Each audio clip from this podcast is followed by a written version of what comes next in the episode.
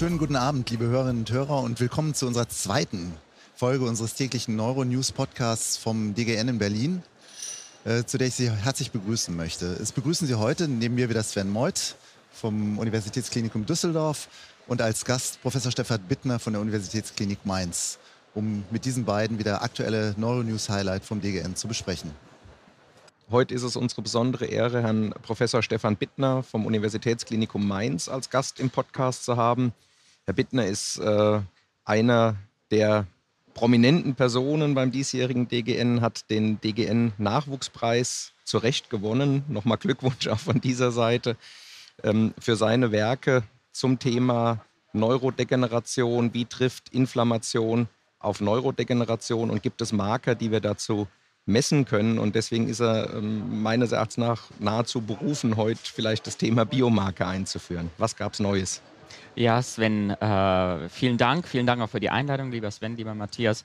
Es ist natürlich erstmal toll, so einen Preis zu kriegen, aber auch ein bisschen ungewohnt, da plötzlich überall vor der Bühne zu sehen oder das eigene Bild irgendwo runterlächeln zu sehen. Ähm, das wird dann die nächsten Jahre wieder ruhiger und man kann mehr das Kongresstreiben genießen. Ähm, und man muss schon sagen, die Biomarker sind schon ein Thema, die jetzt nicht nur mich in der MS beschäftigen, die nicht nur uns in der Neuroinflammationsszene beschäftigen, sondern die auch zum Kongressthema Neurodegeneration Altern passen. Denn äh, das Neurofilament ist einer der am weitesten fortgeschrittenen Werte. Das hat angefangen 2017 auf der ECTRIMS. Äh, damals gab es die ersten großen Daten dazu.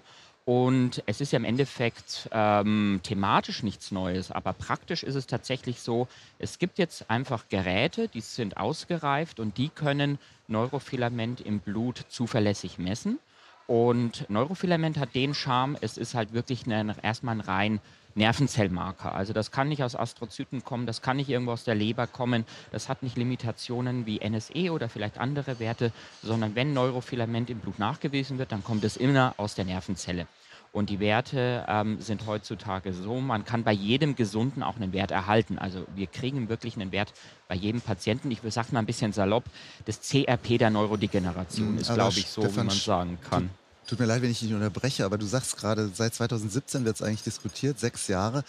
Dafür ist es ja eigentlich noch nicht so wahnsinnig in der Klinik angekommen. Also die, die Für- und Wider-Diskussionen dominieren ja immer noch das Feld. Ne? Also zum Beispiel in der MS, wo man ja doch eigentlich jetzt erwarten würde, dass es irgendwann mal kommt, ist ja immer noch doch sehr viel auch Bedenkenträger unterwegs.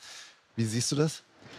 Ähm, ich sehe es ein bisschen ähm, naja, sagen wir so, wir vergleichen es mal mit OCT, wir mhm. vergleichen es mit MRT. Wir haben Marker, wo man sagen muss, OCT und MRT-Atrophie sind, glaube ich, gute Beispiele, die in Zentren gut funktioniert haben oder auch funktionieren, aber es nicht in die breite Masse bislang geschafft haben und schon deutlich länger dabei sind als das Neurofilament. Und beim Neurofilament ändert sich jetzt gerade schon aktuell insofern was. Die großen Gerätehersteller für In-vitro-Diagnostikgeräte sind auf den Zug aufgesprungen haben entsprechende Tests entwickelt, konkret zum Beispiel Roche Diagnostic, Siemens Healthineers und ähm, diese Zulassungsanträge für den Test bei der MS sind jetzt gerade eingereicht oder schon bei EMA und FDA ähm, äh, eingereicht worden. Das muss man schauen, das äh, hat sich die letzten Jahre ein bisschen geändert. Das ist das Medizinproduktegesetz und die durchlaufenden ähm, äh, Zulassungsprozess oder das Ende 2025, 2026 wird tatsächlich diesen NFL-Test zugelassen für jeden haben werden. Ich finde das auch eine tolle Entwicklung. Wo ich mir so ein bisschen Sorgen mache, ist zumindest, was ich höre. Ich bin jetzt nicht so im Feld wie du. Scheint es aber so zu sein, ähm, dass die Werte ja nicht ganz identisch sind zwischen den Nachweissystemen. Also haben wir irgendwann die Problematik, dass wir sagen, ich habe es mit dem Kit gemessen und muss es mit einem anderen Referenzwert versehen, wie jetzt mit der Simoa-Technologie oder mhm zwischen den Firmen, die du gerade genannt hast? Oder glaubst du, es setzt sich am Ende des Tages dann ein Test für eine Laborstraße durch, der dann bundesweit dieselben Referenzen hat? Ähm, du sprichst einen super Punkt an. Äh, die Geräte spucken unterschiedliche Absolutwerte raus. Ich will jetzt gar nicht in die Diskussion eingehen, welches ist jetzt der echteste biologische Wert. Aber was man schon sieht, ist, die korrelieren gut. Also ich glaube, wir können schon gut mit Korrelierungen arbeiten und demzufolge mit Korrekturfaktoren. Und da müssen wir bei diesen äh, Plattformen, Fujibio aus dem ähm, Neurodegenerationsbereich als, als vielleicht vierter Anbieter, der dann noch gerade mit einsteigt, von Abbott hört man noch nichts, aber das ist auch dann nur eine Frage der Zeit.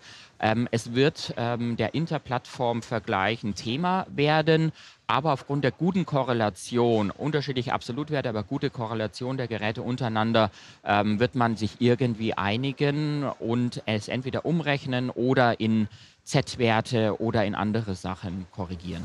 Jetzt würde mich aber interessieren, aus klinischer Sicht, wo würdest du es denn jetzt unabhängig von Werten und Höhe der Werte einordnen?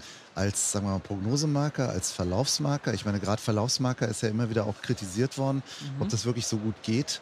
Ähm, wo, wo positioniert sich das dann in der klinischen Praxis, wenn es denn kommt und verfügbar ist breit? Ich kann vielleicht auch einfach sagen, wofür es wir aktuell nämlich jetzt seit diesem Jahr selbst ähm, in unserer MS-Ambulanz tatsächlich angefangen haben einzusetzen, wirklich auf Einzelpatientenebene. Man muss beim NFL zwei Sachen unterscheiden, das ist ganz, ganz wichtig.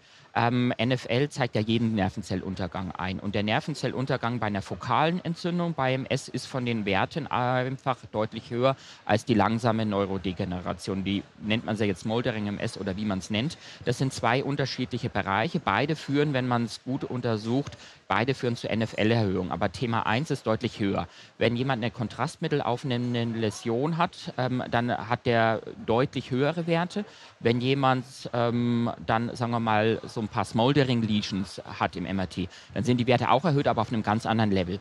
Das heißt, die erste Frage, wenn wir uns messen, ist, ähm, äh, messen wir die fokale Entzündung oder messen wir die ähm, langsame Neurodegeneration. Und für dieses erste Szenario hat man eigentlich jetzt schon mittlerweile wirklich gute Cut-offs und wirklich gute Werte. Das heißt, was machen wir? Wir schauen, dass der Patient im Endeffekt NEDA 3 ist oder zumindest mhm. drei Monate nach dem letzten fokalen klinischen Ereignis. Dann sollte der Wert sozusagen korrigiert sein. Das ist ungefähr die Halbwertszeit. Und wenn dann der Wert aber immer noch hoch ist, dann hat es einen hohen prädiktiven Wert, dass in den nächsten ein bis zwei Jahren ein neuer Schub oder eine neue MRT-Aktivität äh, entsteht. Und das ist, sagen wir mal, das einfachste Szenario für NFL, aber auch das, wofür jetzt die Zulassungen beantragt werden. Also Patient in einer ruhigen Phase sozusagen messen, Wert hoch, hohes Risiko, dass die nächsten ein, zwei Jahre tatsächlich entzündlich fokal noch was passiert. Und hätte das für dich dann auch eine klinische Konsequenz, dass du dann unter Umständen, wenn es jemand ist, auf einem ja, niedrig wirksamen DMT dann auch umstellen würdest, wenn du die Werte siehst? Also so verlässlich ist das dann? Wir haben dazu aktuell null prospektive Daten. Das ist mhm. der große Nachteil. In retrospektiven Daten funktioniert es. Ähm, praktisch würde man das jetzt momentan so sagen, wir versuchen es einfach mal zu integrieren in unseren Algorithmus, wenn wir ähm, alle Infos haben und trotzdem Münze werfen könnten oder der Patient unsicher ist. Ähm, ich will mal ein Beispiel nennen äh, von vor ein paar Wochen. Patient, zehn Jahre unter Therapie, Therapie X, komplett stabil. Ähm, äh, und jetzt gibt es eine neue MRT-Läsion macht man was, beobachtet man weiter, lässt man laufen. Das ist so eine Situation, wo wir gerade gerne NFL mit dazu nehmen in der, dieses intensive Monitoring danach, um zu schauen, ist es jetzt mal eine Läsion alle zehn Jahre oder ist jetzt ein Zeichen dafür, dass die MS jetzt ähm, aktiv wird und jetzt doch Zeit für eine Umstellung gekommen ist. Würde ja vielleicht dann perspektivisch auch mal eine Rolle spielen können, wenn wir über Deeskalationsstrategien sprechen, dass man sagt, wen nehme ich mal runter, beobachte das NFL über drei oder sechs Monate und sage, na, das ist etwas, was wieder zu Aktivität führt, die wir vielleicht klinisch oder MR-Tomografie noch gar nicht detektieren können. Mhm. Würde vielleicht solche Strategien auch unterstützen. Absolut. Das, äh, da fehlen uns noch so ein paar Details. Ähm, was ist die genaue Zeitkinetik? Sind es drei, sind es sechs Monate? Ähm, man muss wissen, nicht jede Läsion in jeder Region des Gehirns führt zum gleichen NFL-Anstieg. Zum Beispiel, wir haben aufgehört, NFL bei Optikusneuritiden zu messen. Der ist entweder zu klein oder zu weit, ähm, äh, zu weit äh, oder hat einen anderen Abflussweg. Da sehen wir selten einen äh, wirklichen Anstieg. Hingegen spinale Läsionen, großer White Matter Tract nahe beim, äh, beim Liquor, die führen zu einem äh, relativ gesehen deutlich massiveren NFL-Anstieg. Also es kommt auch vor allem auch nochmal beim NFL ähm, auf die äh, genaue Anatomie und die genaue Stelle der Läsion an. Das sind Faktoren, die werden wir in Zukunft, äh, denke ich, auch mit berücksichtigen müssen. Mhm, aber ich höre jetzt schon raus, dass ihr es auch wirklich im Verlauf benutzt, um Patienten auch zu klassifizieren oder auch in bestimmte ja, Aktivitätsgruppen einzuteilen. Was mich nochmal interessieren würde, man hat ja viel auch darüber geredet, dass man damit gleich schon eigentlich bewerten kann, wie die Langzeitprognose ist oder was jemand braucht am Anfang, wenn die Diagnosestellung ist. Ist es noch weiterhin gültig, dass man sagt, wenn jemand hohe NFL-Werte bei Diagnose hat, dann lieber mit einem hochwirksamen Präparat rein? Es gab da jetzt eine sehr schöne spanische Studie dazu. Im Endeffekt, sagen wir mal salopp gesagt, das spanische KKNMS, also ähm, ähnlicher äh, Ansatz. Wir messen ähm, ungefähr drei Monate nach Diagnosebeginn NFL. Und dann haben die geschaut, ähm, wer hatte ein hohes und niedriges NFL und wer ist auf eine High-Efficacy und mild-moderate Therapie äh, gegangen. Und äh, wenn jemand auf eine High-Efficacy-Therapie gegangen ist, dann hat das NFL keinen Unterschied gemacht. Hingegen Leute, die ein hohes NFL hatten und auf eine mild-moderate Therapie gegangen ist, äh, hatten eine deutlich schlechtere Prognose, was Disability Worsening die nächsten zwei, drei Jahre anging. Also da hat genau dieses Szenario ähm, in dieser spanischen Kohorte exzellent funktioniert, dieses Jahr JAMA Neurology publiziert. Insofern ist das ähm, ein sehr interessanter Denkansatz so spannend, wie wir offensichtlich alle drei NFL finden, weil man könnte jetzt einfach äh, noch zwei, drei Fragen nachschieben. Könntest du vielleicht noch mal sagen, jetzt neben NFL, was weitere Biomarker sind, wo ja, du sagst, das Punkt, könnte eine ja. Entwicklung sein oder werden? Also wenn ich jetzt aus MS-Perspektive drauf schaue, dann wird der GFAP momentan postuliert. Bin ich deutlich zurückhaltender, ist technisch schwieriger, die Schwankungsbreite breiter. Und was er sagt, weiß ich bis selbst jetzt auch nicht. Also wir messen es wie viele mit, aber das sehe ich noch deutlich dahinter zurück. Und dieses bisschen propagierte Schwarz-Weiß-Bild, NFL, Entzündung, GFAP-Progression, wie viele Schwarz-Weiß-Bilder stimmt es einfach nicht. Ähm, wie bei den ähm, MC-Fragen, immer und nie. Ja, ist meistens, ist meistens falsch, ja. genau. Deswegen bei GVP bin ich noch ein bisschen skeptisch. Ähm, wenn wir das Panel aber noch mal ein bisschen breiter machen, dann landen wir ähm, äh, ja bei den neurodegenerativen Erkrankungen, wo man sagen muss, ähm, im Liquor kann man viel testen, Amyloid, Tau, aber das sind genauso Proteine, die es jetzt ins Blut schaffen und äh, wo jetzt äh, die Kollegen in den neurodegenerativen Erkrankungen, ich würde jetzt nicht sagen, die Liquorpunktion ersetzen. Ich glaube, die gehört bei Erstdiagnose dazu. Aber die aktuellen äh, Plattformen performen ähnlich wie der Liquor und dann ist es natürlich zum Beispiel sehr attraktiv als Verlaufskontrolle. Einmal punktieren bei Diagnosebeginn und dann ähm, zum Beispiel Phosphotau im Blut weiter monitoren, denn alle drei Monate Liquor punktieren, das ähm, äh, wird ja nicht klappen. Sehr gut. Und dann würde man im Prinzip diese ATN-Klassifikation versuchen, auch im Blut nachzustellen. Also Amyloid ähm, Beta 4042, Phosphotau 181, die funktionieren im Blut und die ähm, zum Beispiel ähm, gibt es da auch spannende äh, Daten, dass GFAP zusätzlich hoch sein muss, damit jemand mit Amyloid, die Frage ist ja immer, wird jemand mit Amyloid-Positivität sozusagen auch ähm, wirklich zu Tau-positiv und degenerativ. Da scheint GFAP helfen zu können bei diesem äh, Switch. Ähm, und ähm, das kann man, glaube ich, im Blut technisch sehr ähnlich wie im Liquor nachvollziehen. Liquor, äh, die Daten sind ja auch nicht perfekt, aber ähm, an, an, der Technik scheitert, scheitert die Aussage nicht, das im Blut zu machen. Matthias, du warst, glaube ich, auch in der Demenz-Session. Hast ja, du noch, also noch einen Aspekt mitgebracht? Nein, ich, ich, muss sagen, ich war wirklich gestern total begeistert. Es waren ja sehr, sehr viele Vorträge, die auch dieses ganze Thema Demenz von der Pike auf eigentlich aufgearbeitet haben. War wirklich sehr, sehr lehrreich. Das fing an mit einem Fortbildungskurs eigentlich über Demenz, wo, wo alles nochmal aufgebaut worden ist, wie, wie der, eben der Ablauf der Pathologie ist. Dann letztlich ja diese sehr schöne Presidential Lecture, wo Michael Hennecker ja auch nochmal die ganz unterschiedlichen Mechanismen dargestellt hat, bis hin dann zu einer sehr spannenden Diskussion auch über so das Für und Wider der neuen Studien zu den, zu den Alzheimer-Antikörpern. Und ich muss sagen, ich habe da sehr viel mitgenommen. Also ein Thema, was man sicherlich mal anschneiden könnte, was mir gar nicht so bewusst war, ich weiß nicht, ob es euch so geht. Ähm, die Wirkung wird ja überall diskutiert. Nebenwirkungen hatte ich jetzt gar nicht so auf dem Schirm. Ich war doch überrascht, bei Adacanumab gab es ja in sehr, sehr hohen Prozentsätzen diese ja letztlich ähm, Amyloid-related Imaging Abnormalities, also so Edeme und Blutungen, die eben auch ähm, aufgetreten sind.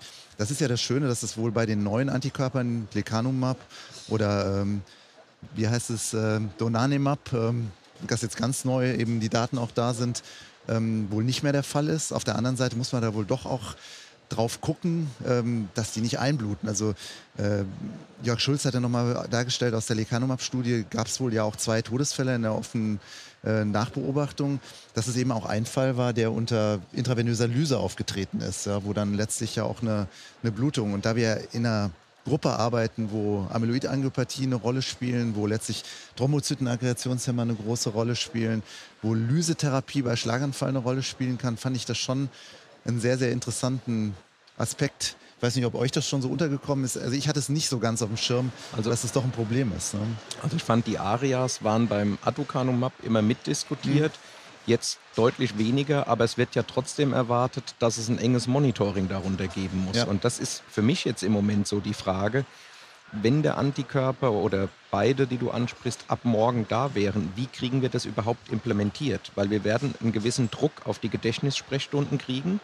Dann werden sich aber nur ein Teil der Patienten, vielleicht sogar ein kleiner Teil, für eine Therapie qualifizieren. Aber trotzdem müssen wir die ja alle sozusagen vorbereiten dafür. Ja. Haben wir dann die entsprechenden Infusionskapazitäten und haben wir im Anschluss wiederum die Monitoring-Kapazitäten, mhm. die Infusion eben, so wie wir es gerade besprochen haben, überwachen zu können. Das war eigentlich wahnsinnig spannend. Es gab ja in der Session dann letztlich ja auch die wirklich guten Daten zu den neuen Antikörpern, auch gegen das aggregierte Amyloid, dieses Donatennezumab.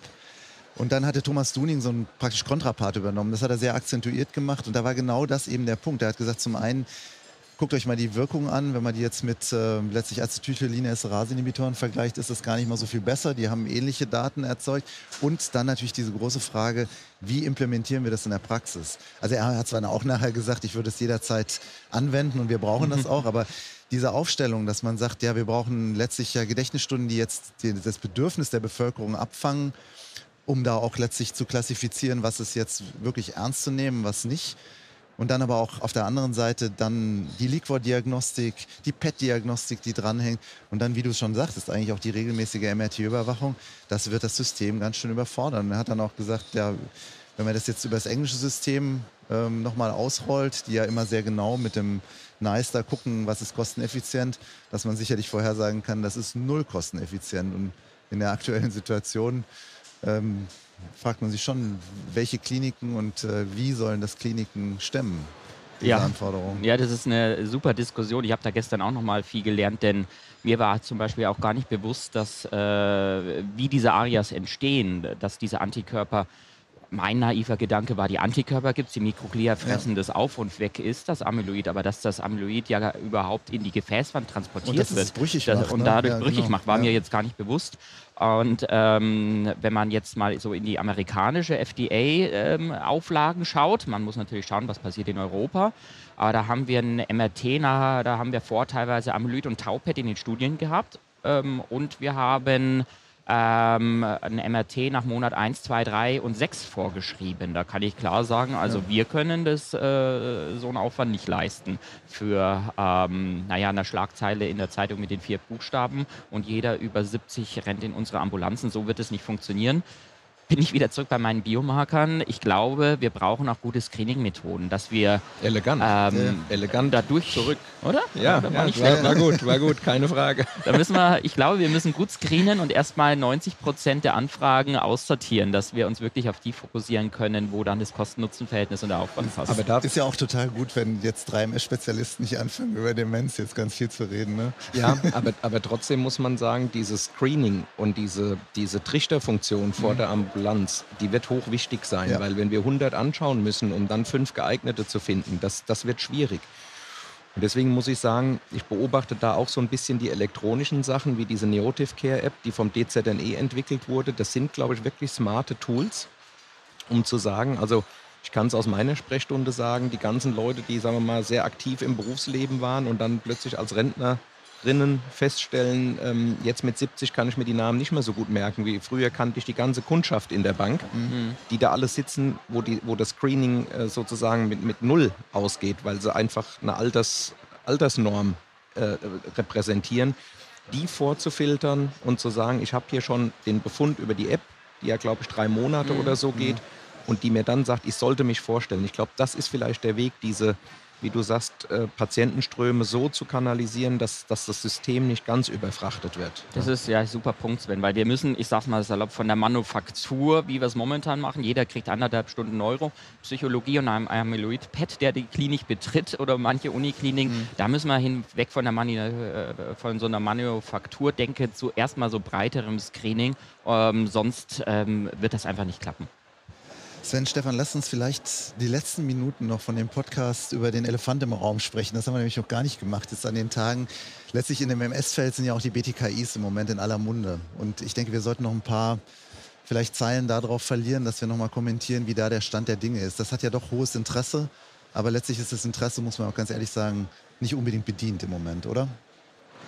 Ja, also ich kann mich jetzt, ich meine, ich bin jetzt auch seit erschreckenderweise 20 Jahren im Bereich unterwegs. Ich kann mich an keine Situation erinnern, wo so viel über eine Präparategruppe gesprochen wurde, basierend auf Phase 2 Studien. Genau, also wir haben ja eigentlich nur Phase 2. Weiß nicht, Stefan, ob du dazu kommentieren willst nochmal, wie du es empfindest im Moment? Oder? Ja, so die Ruhe vor dem Sturm. Ja. Also ähm, ich glaube, man kann extrem viel spekulieren und tut es die ganze Zeit, aber nächstes Jahr wird wirklich spannend, weil da werden definitiv Phase 3 Daten äh, kommen. Und momentan gibt es natürlich nochmal 1000 Subanalysen der Phase 2 Daten. Da sind spannende dabei. Da sind auch Daten dabei, ähm, die im Liquor genaue Analysen machen und dort Veränderungen nochmal zeigen, die zu den vermuteten zentralen Wirkmechanismen passen würden. Aber all das wird uns nichts bringen, wenn nächstes Jahr die klinischen Daten nichts mhm. liefern. Ich, ich glaube, man kann so zusammenfassend sagen, also scheint wohl einigermaßen sicher zu sein. Ja. Das, das da liefern wohl die, die Langzeitdaten Neues. auch der Phase 2. Man hat wahrscheinlich auch eine ganz gute periphere Entzündungshemmung, wenn man auf die MRT-Daten guckt, die ja primärer Readout waren. Und dann, wie du sagst, man hat so stückchenweise halt so ein paar Sachen, die vielleicht auch in interessante Regionen gehen. Paramagnetic Rim Lesions, die Einflussnahme darauf, die Biomarker, die Einflussnahme darauf, aber alles natürlich noch nichts, worauf man jetzt ähm, schon Hoffnungen bauen kann. Und die sind ja groß, die sind ja durchaus geschürt. Also muss man wahrscheinlich noch, ich denke, da seid ihr auch der Meinung, ein bisschen abwarten. Ne? Ja, ich glaube, man muss schon sagen, das Konzept ist hochspannend. Ja. ja die Theorie, die dahinter liegt, jetzt plötzlich auch ähm, myeloide Zellen, Mikroglia, Makrophagen potenziell mit beeinflussen zu können und damit innate Immunität, wenn das hält, wäre es natürlich ein super Schritt in die richtige Richtung. Ob es hält, sehen wir dann mit den Phase 3 Daten und ich glaube, die ersten Studien sollen tatsächlich auch in Q1 nächstes Jahr dann als Ergebnis schon vorliegen. Und dann kommt es ja noch etwas später mit den ähm, Non-Relapsing SPMS und PPMS-Studien. Das wird natürlich dann auch nochmal ein wichtiger Schritt sein, aber die werden wir ja wahrscheinlich erst nächstes, äh, also übernächstes Jahr. Ich bin, mhm. bin irgendwie schon in 24 mhm. gedanklich, aber 24 wird die RMS bringen und die Progredienten dann ein Jahr später wahrscheinlich. Ja. ja. Und dann können wir mal einen Strich drunter machen. Ja, und vielleicht können wir dann auch einen gewissen Beitrag zur Neurodegenerationsbehandlung leisten. Wer weiß. Ich meine, Mikroglia ist ja auch immer von den Demenzforschern mit betont worden, wie wichtig und welche große Rolle die spielt. Ich sag mal so, es hat wieder Spaß gemacht. Auf jeden Fall. Jo, ja. Vielen Dank. Stefan, danke fürs Runde. Dasein. Schön, äh, schön, dass ich da sein durfte. Hat mir auch Spaß gemacht. Ja, es war eine große Ehre, so einen Preisträger hier in ja. unserer kleinen Box zu haben. Das erste Mal. Das erste Mal. Das erste Mal. Also fast, fast, ein bisschen eng. Ne? Absolut. Ich wünsche euch noch einen schönen Kongress. Ja, ja, ja. gleichfalls. Wir melden uns dann morgen mit unserem dritten Neuronews-Update wieder. Bis dahin sagen wir beide Danke. Nochmal danke, Professor Meurer, Professor Bittner, Matthias, Stefan. Ich freue mich auf morgen. Wir werden dann wiederum gemeinsam mit unserem Gast, Herrn Professor Eizenberg aus der Universitätsmedizin in Bochum, die täglichen Highlights der Neurowoche vorstellen. Tschüss und bis dahin.